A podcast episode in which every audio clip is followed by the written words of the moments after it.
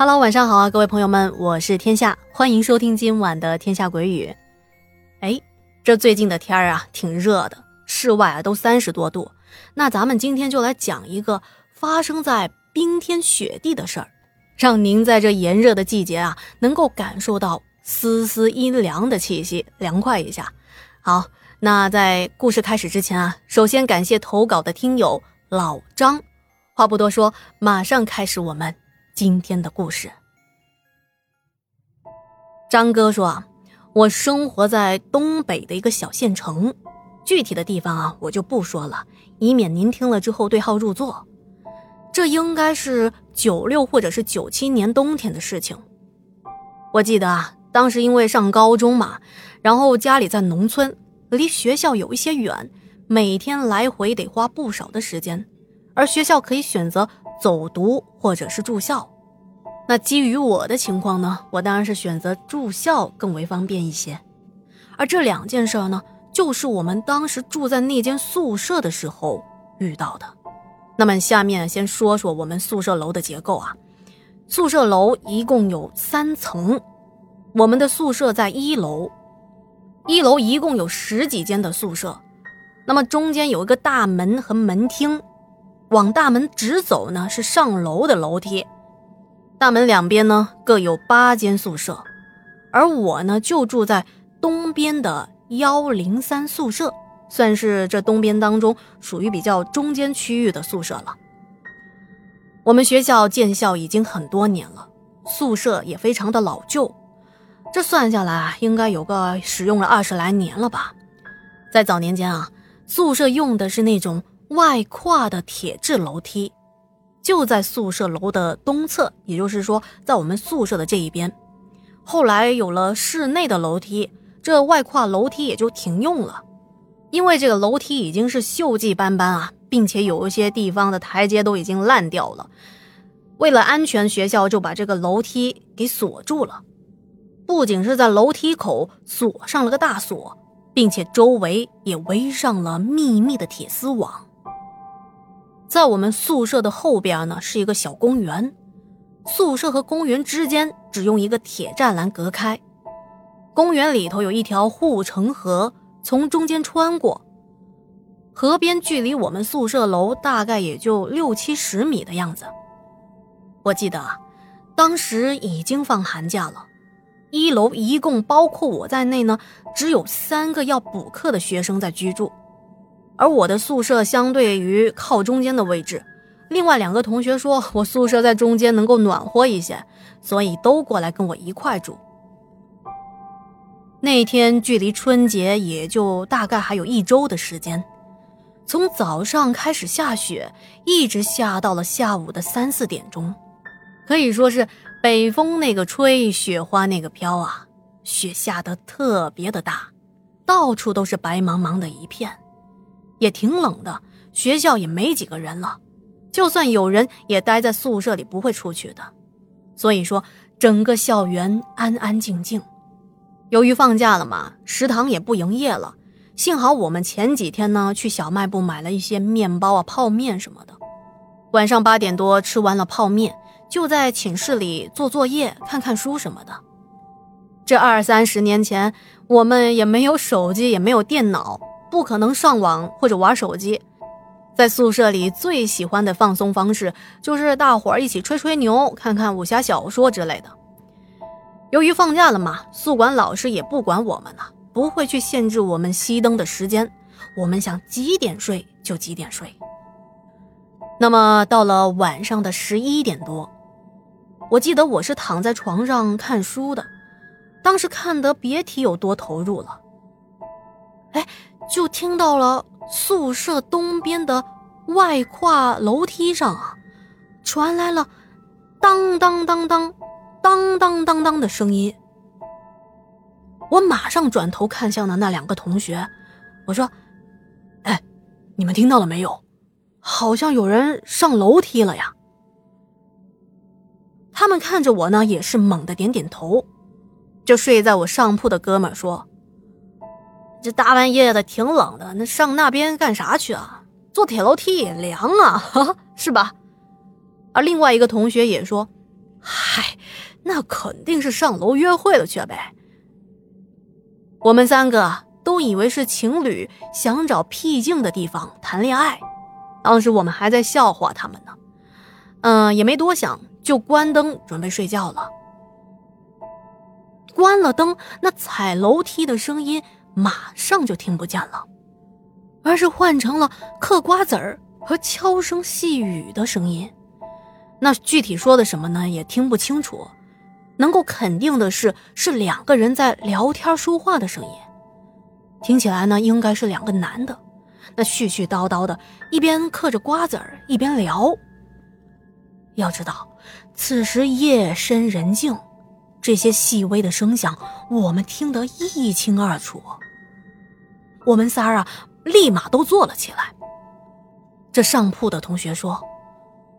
哎，不对呀，咱们宿舍隔那个铁楼梯也有一段距离啊，而且我们还关着门呢，那怎么能听到这么清楚的嗑瓜子的声音啊？而我也是立刻的反应过来呀，对哦，楼梯口都已经锁上了，而且周围那些铁丝网啊都有两米高呢，围得严严实实的，一点缝隙都没有，想钻进去。除非把楼梯这个网给扒开，那不可能一点其他声音都没有，直接就上去了呀。还有啊，我们几个仔细的回想了一下，刚才那种皮鞋走在铁板上发出的这种当当当的声音，怎么像是在原地踏步似的？不是那种越往上走越走越远的感觉。我们仨啊，越讨论。越害怕，毕竟大晚上的，谁也没敢出去看啊。到了第二天早上，我们起床的第一件事情，就是去看外跨楼梯是不是已经被人打开了。可是，当我们离楼梯还有一段距离，就看出来了，雪地上啊是平整的，连动物的脚印儿都没有。而且昨天下午雪停了之后，晚上是一直都没有下过雪了，也不存在说被雪覆盖的这种情况。我们还在说，那那两个人会不会是从后边的什么地方爬上楼梯的呢？可是，当我们绕着整栋宿舍楼看了一整圈，就只有我们三个人的脚印儿。当时我的头皮啊，一下子就发麻了。心里总是觉得不得劲儿，而回到宿舍后，我们三个人这一天啊，几乎都没怎么说话，也没再提起这件事情。当天晚上呢，我们也不像以前那样嬉笑打闹，可能心里都在想，想看看今天是不是还能听到昨晚的那种动静。于是，我们早早的就关灯躺下了，但是。谁也没睡着，我们等啊等啊，外面只有呼呼的风声，但是没听到其他的声响。我们这紧绷的神经啊，也慢慢的放松了下来，开始有一搭没一搭的闲聊。可是啊这突然间，一声女生的尖叫把我们吓了一跳。我们听到宿舍后面公园的方向。有一个女的，一边跑一边喊：“救命啊！救命啊！”在雪地上奔跑的脚步声和女人凄惨的呼救声由远及近，在我们大眼瞪小眼的时候，只听闻河里扑通一声。我立马下床啊，把灯就给开开了。我跟两个同学说：“哎，这外头是有人被追杀吗？那我们要不要报警啊？”而上铺这哥们儿啊，懒懒的说：“哎，说不定是有人想不开呗，想跳河呗。这寻思好好活着不好吗？好死还不如……”后边的话还没说完，他就突然闭嘴了，因为我们都不约而同的想到，这大冬天的，后边的河啊老早之前就冻住了。怎么可能传来跳水的声音呢？扑通一声之后，四周又恢复了寂静。什么声音都没有了。两个同学啊，都默默的上了我的床。我们三个大老爷们挤在床上，几乎是一宿没睡啊。第二天天刚亮，我们专程去了宿舍后面的公园看护城河，就想一探究竟。果然，不出我们所料，河岸上积满了厚厚的雪，河面上也冻着厚实的冰层。河岸上也没有任何的脚印儿。我们三个，你看看我，我看看你，什么话都没说，但是啊，在眼睛里能够读懂对方心里的想法。这过了几天啊，我们都回家过年了。